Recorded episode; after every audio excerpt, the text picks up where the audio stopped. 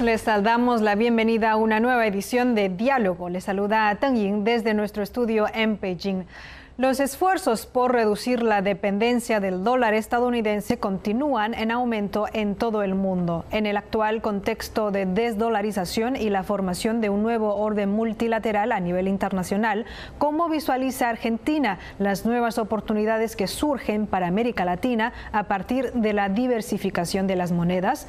¿Cómo afectará el proceso de reducción de la dependencia del dólar a las relaciones comerciales de la región con China? En relación con este tema, nuestro equipo en Buenos Aires ha tenido la oportunidad de entrevistar a Alejandro Banoli, expresidente del Banco Central de la República Argentina, y Aldo Loruso, titular de la empresa metalúrgica Taller Baigorria. Acompáñenos mientras exploramos este asunto. ¿Qué tal? Bueno, muchas gracias por su tiempo y por sumarse, por supuesto, también a este debate. ¿Cómo le va Alejandro Banoli? ¿Qué tal? Gracias por invitarme. Muy bueno. Eh, ¿Qué tal Aldo Lorruso? También muchas gracias por, sumarse a esta mesa. Gracias por la invitación, Andrés. Bueno, em, quisiera arrancar por lo que está sucediendo de manera muy acelerada desde comienzos de este año, que es la idea y la discusión de una desdolarización de la economía a nivel global. Como expresidente del Banco Central, ¿cómo estás viendo este fenómeno, Alejandro? Bueno, yo creo que es un fenómeno que se aceleró mucho en los últimos tres o cuatro años por distintas razones. Creo que lo que más le da sustento es una especie de desglobalización, regionalización y conflicto geopolítico, ¿no? En ese sentido, digamos, el dólar que ha sido en las últimas décadas predominante como moneda de comercio internacional, unidad de cuenta y reserva, está perdiendo terreno contra otras monedas, ¿no? O sea, particularmente eh, contra el yuan, que ha crecido mucho, eh, y donde distintos países que eh, están buscando alternativas de pago, de comercio, eh, países asiáticos, pero también países árabes, africanos y de América Latina, están buscando alternativas. Y yo creo que quizá la vuelta de tuerca mayor que ha tenido este fenómeno, Andrés, tuvo que ver con el conflicto entre Rusia y Ucrania, ¿no? Porque eh, Estados Unidos aplicó un bloqueo al sistema SWIFT, que es para hacer los pagos internacionales en dólares, a Rusia y otros países. Entonces esto generó mucho temor en otros países también de que los activos en dólares pueden estar sujetos a decisiones políticas que eh, generen algún problema. Entonces, esto está abriendo caminos, está abriendo alternativas, acuerdos monetarios, acuerdos cambiarios, que profundizaron esta especie de conflicto este-oeste que ya, digamos, viene desde la época de Trump, ¿no? Lleva algún tiempo, pero que se está profundizando. Y recién eh, mencionabas, ¿no? Que por un lado está la cuestión de acumulación de reservas en los bancos centrales del mundo y por otro lado también está la cuestión comercial. ¿En qué plano eh, crees que se está notando más esta cuestión de la desdolarización? ¿En el plano de las reservas de los bancos centrales o en el plano comercial?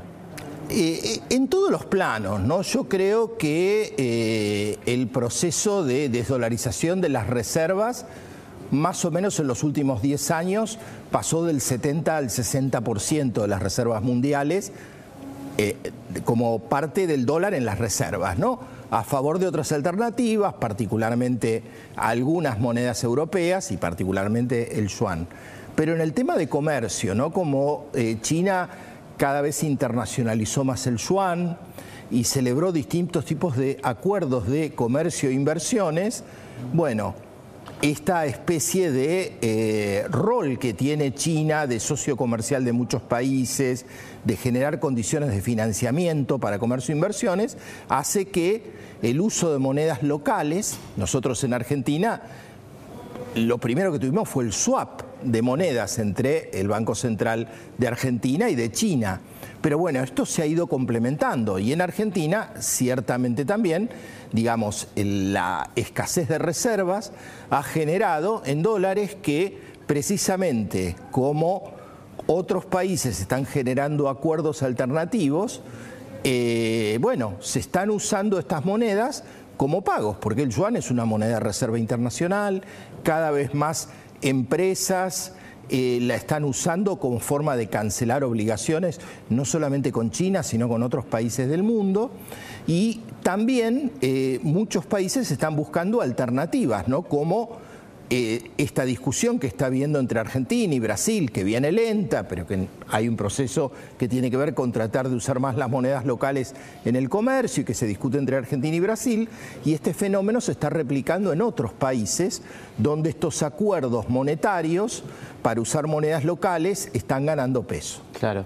Y justamente desde el punto de vista comercial, Aldo, vos sos titular de Taller Baigorria, que es una empresa metalúrgica que eh, no solamente exporta a otros países, sino que también tiene proveedores en otros países. ¿Cómo estás percibiendo esta aceleración que se ve en Argentina de la utilización del yuan? En, primer lugar, para nosotros cuando apareció la comercialización o la autorización de pagar en yuanes fue como descomprimir una situación con nuestros proveedores habituales de China, por ejemplo, de materia prima y, es como un poco como dice Alejandro, uno veía viendo cambios, uno es una pyme y a veces solo está en el día a día, pero veíamos cambios que se venían dando en el mundo y esto descomprimió una situación, abarató costos de transferencia, porque si antes pagabas a, China pasás por el dólar y después pasás al yuan. Así que uno ve con, mucha expectativa eh, que, se puede empezar a comerciar con, otro, con otras monedas. ¿no? En este caso, con China uno tiene un flujo de, producto y de materia prima, así que a nosotros nos benefició muchísimo como a otras tantas eh, pymes nacionales. Y mencionabas, bueno, que bajan los costos de transferencia y puntualmente en la coyuntura argentina que eh, marcada por la escasez de reservas que marcaba recién eh, Alejandro, hay algunos problemas habitualmente en, las empresas para importar insumos, en los lapsos en los que se puede acceder al mercado de cambios. ¿Se vio a partir de la utilización del yuan una aceleración en, ese, en esos plazos para acceder al mercado de cambios? Sí, eh, hay plazos determinados para, para que te dan de pago, fechas de pago pero se cumple mucho más a la fecha de pago con el yuan que con, el dólar, ¿no? Eh, y, evidentemente para, para el, cuando uno lleva una relación comercial, que es lo importante también de las relaciones comerciales, que sean largas con los proveedores, no proveedor de ocasión, también el proveedor chino está entendiendo cuál es la dificultad de, Argentina y acepta esas condiciones y fluyó mucho mejor las condiciones de venta, ¿no? Y pudimos tener materia prima o elementos que complementan nuestras líneas de producción en esa idea de estar integrados. No, sabemos que China para la industria es un gran competidor, pero también si uno busca la, política inteligente como empresa, también un gran complemento. ¿no? Así que para nosotros eh, fueron, fueron no solo buenas noticias, sino que te alivian la carga para una pyme, la carga hasta administrativa y te da certeza en el manejo económico. Claro.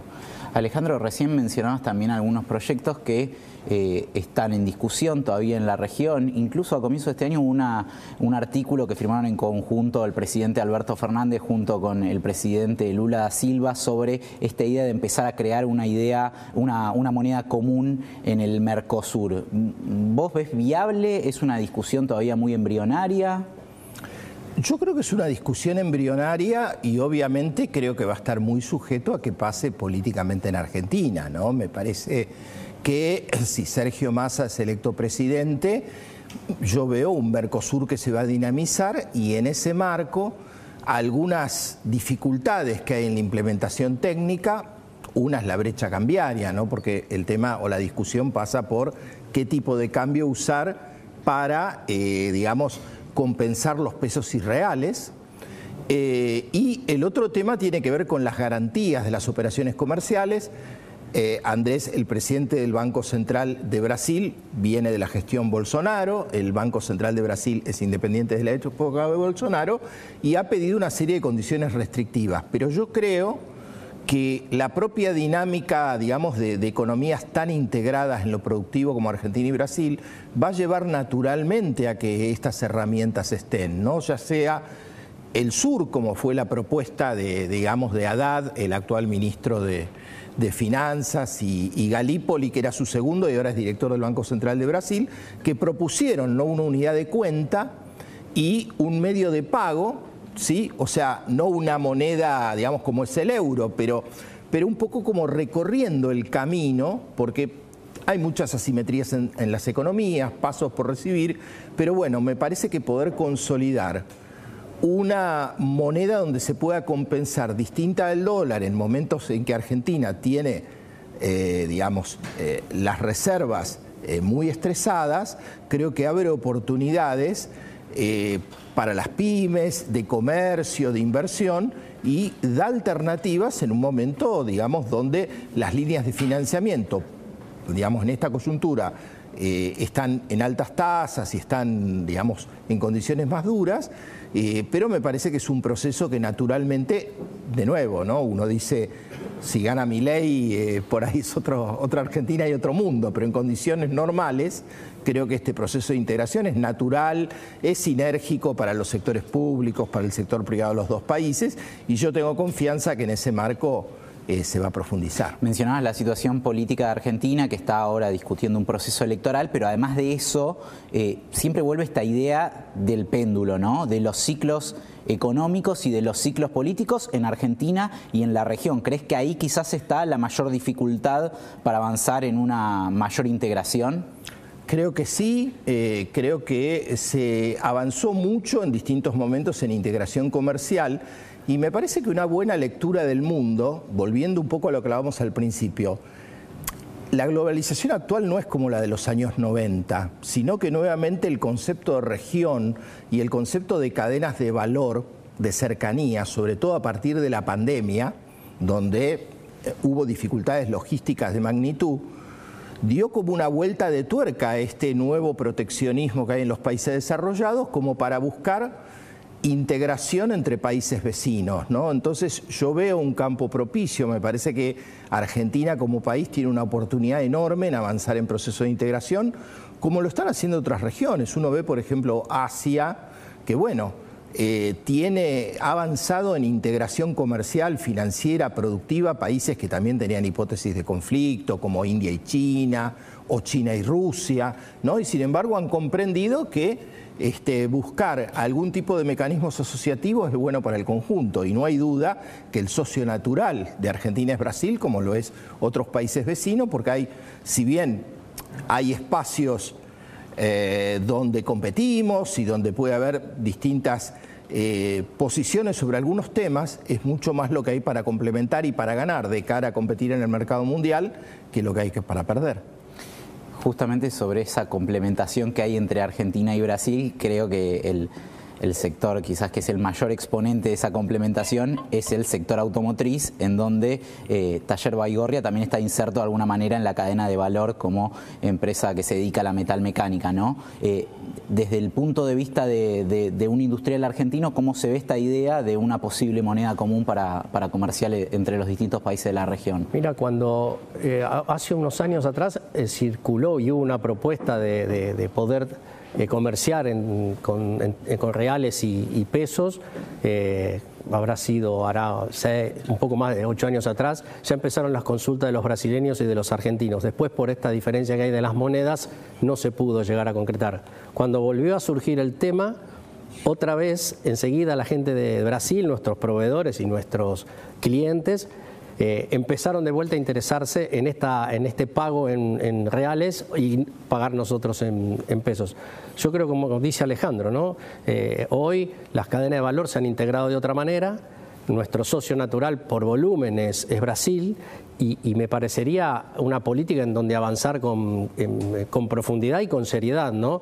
Eh, pero para la cadena automotriz, desde ya, es, una de las cadenas más integradas, que tuvo muchos problemas de logística con, la pandemia, que tuvo muchos problemas de logística con la guerra, y, me parece ideal avanzar sobre, sobre este tema. ¿no? Eh, ojalá pueda concretarse eh, lo antes posible. Yo te digo que aceleraría mucho el comercio entre los dos países, y te sumo más, hay consultas de clientes de Chile.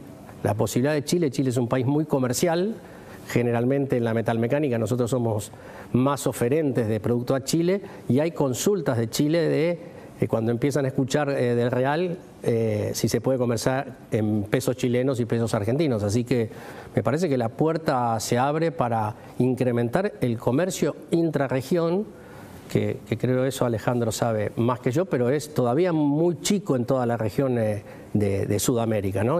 Así que todo lo que sea oportunidad de comercio e integración bienvenido sea y, a trabajar sobre eso. lo, que, lo que él decía es importante porque tiene un paralelo con lo que hablamos de China, ¿no? O sea, que también ahorraría costos. Aldo, recién mencionabas, bueno, eh, la cercanía que ya hay con Brasil, estas oportunidades que quizás eh, se empiezan a ver también en Chile. Eh, ¿Crees que primero se tiene que reforzar el, comercio regional para después quizás empezar a pensar desde ahí transformar una plataforma exportadora industrial a, otros bloques? Para mí es fundamental el comercio regional, o sea, reforzar el, intracomercio intrazona, ¿no? Eh, porque todavía tenemos desacoples entre las cadenas.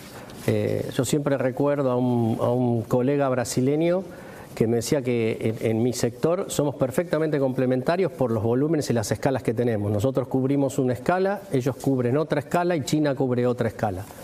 Y estamos hablando de, gente de la metalmecánica, de un producto muy sencillo como es un, lo que yo fabrico, es un bulón y una tuerca. Es decir, que la integración es posible, el diálogo es posible. Yo también creo que falta en, el empresariado, y, Alejandro sabe mucho de esto también, el empresariado pide bastante formación sobre estos temas. Eh, eh, hay que formarse para entender estos temas, porque uno dice, bueno, pagar en yuanes, ¿qué es pagar en yuanes? ¿Cómo se abre una cuenta en yuanes? ¿Cómo se trabaja? A mí me parece muy importante eso para avanzar en este tipo de, de, cuestiones y también no percibir al otro país como aquel que te viene a destruir, a avanzar sobre nosotros, sino como un socio, porque si no siempre estás a la defensiva y no puedes aprovechar esto que está pasando. Claro, y, ahí, bueno, en, esa falta de conocimiento que a veces eh, puede suceder en, empresas que por supuesto tienen, tienen estructuras más chicas, eh, tienen a sus empleados quizás abocados a otro tipo de cuestiones, también imagino, Alejandro, que juega un rol importante la política pública, ¿no? De salir a explicar, a capacitar en el, en el uso de este tipo de herramientas, ¿no? Yo creo que sí, me parece que hay mucho que hacer, que el Estado tiene una responsabilidad indelegable en esto. Y, por otro lado también en el sector privado, ¿no? Acá tiene que haber un trabajo conjunto de las cámaras empresarias eh, y sobre todo a nivel de las pymes, porque las grandes multinacionales en general tienen mayores recursos y facilidades y también otros canales, ¿no? Pero en el caso de las pymes, lo que contaba Aldo, ¿no? Realmente, este, o sea, le cambió el panorama eh, comercial de una situación muy compleja a poder establecer, porque yo creo que además, y particularmente en el caso de China, es muy palpable que tienen intereses de largo plazo. Entonces, este, eh, muchas veces cuestiones más cortoplacistas que en otros países, bueno, se está, eh, digamos, quizás se pone más el énfasis en estas cuestiones, me parece que hay como oportunidades eh, de comercio que son muy importantes y sobre todo esto que destacábamos recién, tanto yo como Aldo, ¿no? Hay un cambio en la lógica productiva y entonces no necesariamente un país grande o de bajo costo es una amenaza como era el proceso productivo de antes, porque ciertamente el hecho de poder abastecer la cercanía o a los países vecinos, me parece que cambia una lógica donde eh, me parece que hay que darle mucha difusión, por supuesto a los mecanismos financieros que son totalmente desconocidos, pero también ayudar, más allá de la macro y de otras cuestiones más generales, a que eh, las pymes argentinas puedan tener visibilidad y puedan tener oportunidades de conocimiento con empresas de otros países de mercados no tan tradicionales. Y decías recién que eh, da toda la sensación de que el, interés de China es un interés mucho más a largo plazo. Justamente, ¿cómo estás viendo la relación tanto de Argentina como de la región con China? Bueno, yo creo que eh, particularmente a partir del triunfo de Lula hay un cambio significativo, ¿no? Ciertamente Brasil es el país más grande de Sudamérica y, también este, de América Latina y este, ciertamente entonces Brasil está jugando un rol estratégico en buscar este, alternativas con el resto del mundo y ha eh, retomado eh, la relación con China.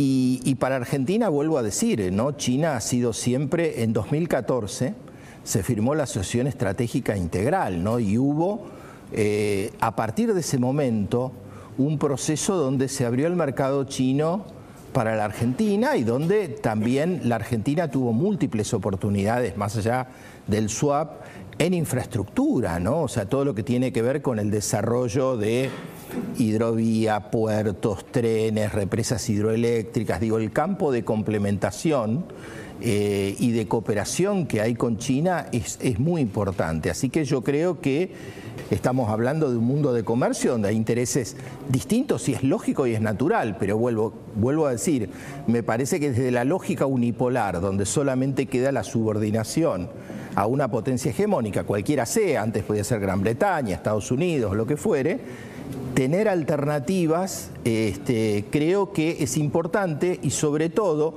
la capacitación y la difusión, porque en general en Argentina tenemos eh, muy poco conocimiento de lo que pasa, no solo en China, en Asia, en África, ¿no? Tenemos como una mirada, yo diría, bastante pobre en general del escenario internacional y quizá más vinculada a lo que pasa en Europa y Estados Unidos, pero muy poco conocimiento de lo que está pasando en estas economías. Así que creo que, hay mucho por conocer y, si bien eh, habrá que manejar con cuidado algunas cuestiones, de escala y de, y de, procesos, son muchas las alternativas, porque ciertamente un país de 1.400 millones de habitantes, con eh, eh, grandes cantidades de población que se está incorporando al circuito del consumo mundial, generan oportunidades para empresas argentinas que son eh, muy grandes, ¿no? Así que creo que hay que saber usar sabiamente esas eh, potencialidades que depara ampliar estos procesos de integración, que de nuevo hay que aplicar también para otras economías, ¿no? Sudáfrica, el caso de India, países de Medio Oriente, donde hay mucho por hacer en términos de, de comercio y de asociaciones integrales. Recién Alejandro eh, mencionaba el rol de o que tienen que tener las cámaras empresariales, ¿no? Para eh, quizás llevar algún tipo de capacitación a, las empresas sobre herramientas financieras o también para identificar eh, oportunidades y de esa manera en contacto también quizás con la Cancillería o las embajadas argentinas eh, dar alguna herramienta a las empresas para ingresar a esos mercados. ¿Crees que falta ahí un trabajo de articulación todavía, Aldo, en las cámaras empresariales? Eh, sí, completamente. Yo, yo creo que las cámaras empresariales todavía tienen que dar una vuelta de tuerca ellas mismas, una profesionalización más grande.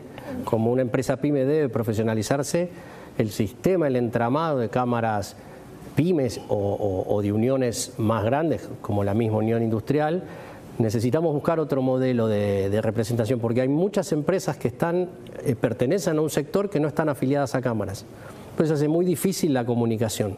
Eh, hay más cámaras que sindicatos. Entonces, si vos no unificás y no, no tratás de llevar eh, eh, una, una, política de conjunto de la industria, especialmente de las pymes, tenés mucha dispersión. ¿sí?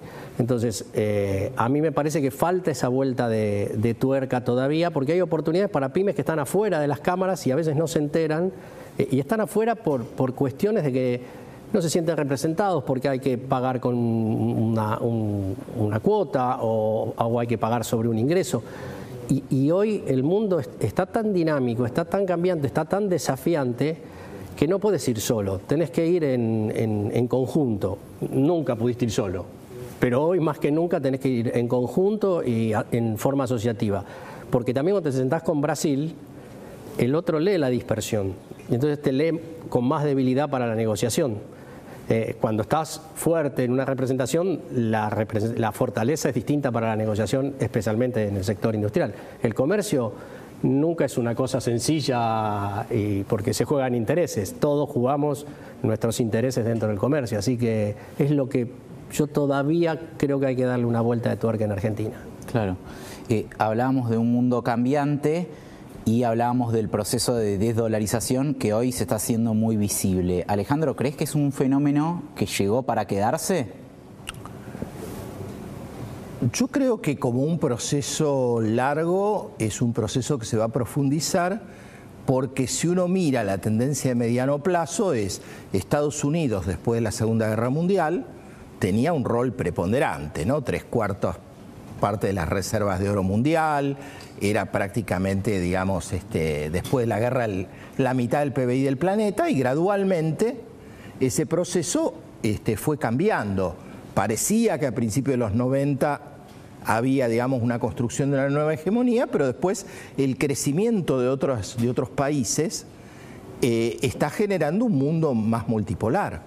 En algunos conceptos, por ejemplo, ya hay estudios de institutos eh, norteamericanos, eh, entre otros, que prevén que el PBI de China en 20 años va a superar en términos per cápita al, de Estados Unidos, y uno puede ver ya que en cuestiones de tecnología de punta, ¿no? particularmente, por ejemplo, lo que es eh, inteligencia artificial, lo que es 5G, lo que es Internet de las Cosas, China es eh, número uno en el mundo, ¿no? Entonces uno puede ver que hay un proceso de competencia y de transición hegemónica y donde eh,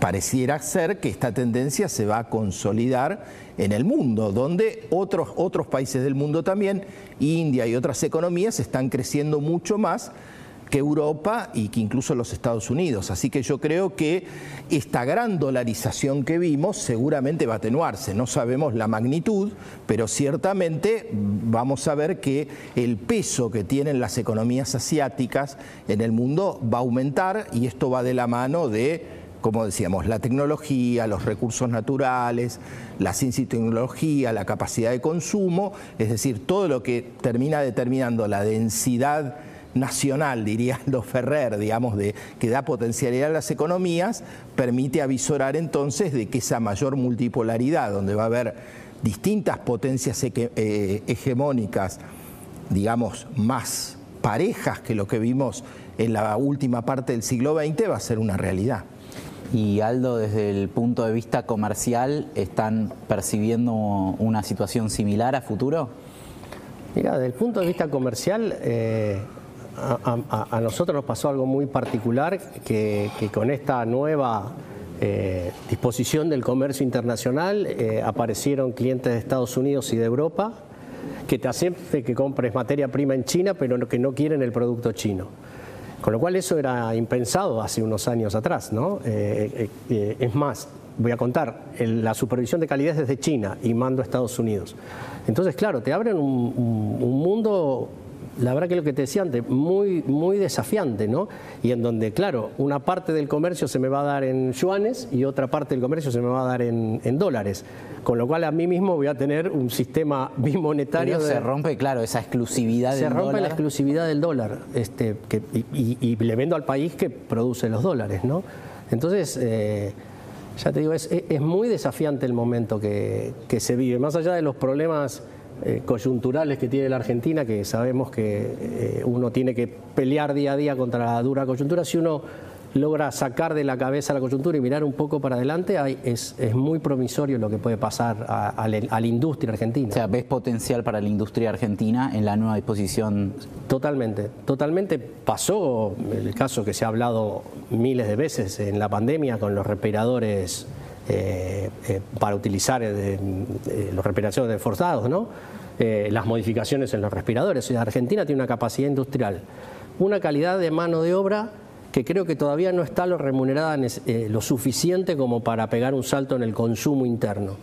Y, una capacidad de ingenio industrial que no sé si será por la resistencia que tenemos a los vaivenes, pero que existe. Y, entonces tenemos un futuro para mí es muy bueno. Hay, una, gran responsabilidad en la lectura de la clase política también de esto, ¿no? Para mí lo que decías, eh, le preguntabas antes a Alejandro del péndulo.